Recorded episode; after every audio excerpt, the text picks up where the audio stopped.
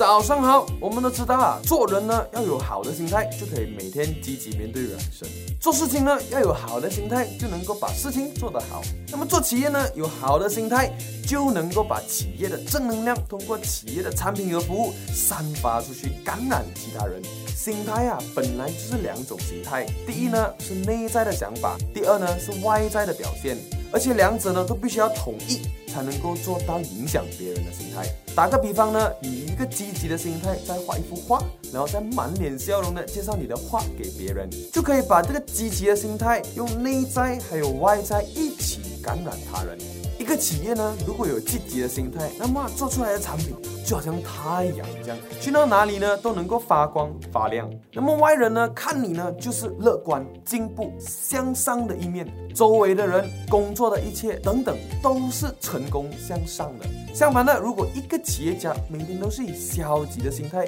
来面对他的工作，那么他的企业呢就好像月亮这样，有初一有十五，每天都不一样。外人看你呢就会变成悲观。失望、灰暗的一面，自然的也会被成功所抛弃。积极的心态呢，不管是对企业家自己，还是对企业家内部，还是对企业家所做出的产品，都会在无形中产生巨大的影响，促使这个企业更加的成功。好啦，今天我的商业三六笔记呢就分享到这里，欢迎你们到影片下面留言，你是怎样用积极的心态影响身边的人？有分享就有机会得到礼物哦。我们明天见。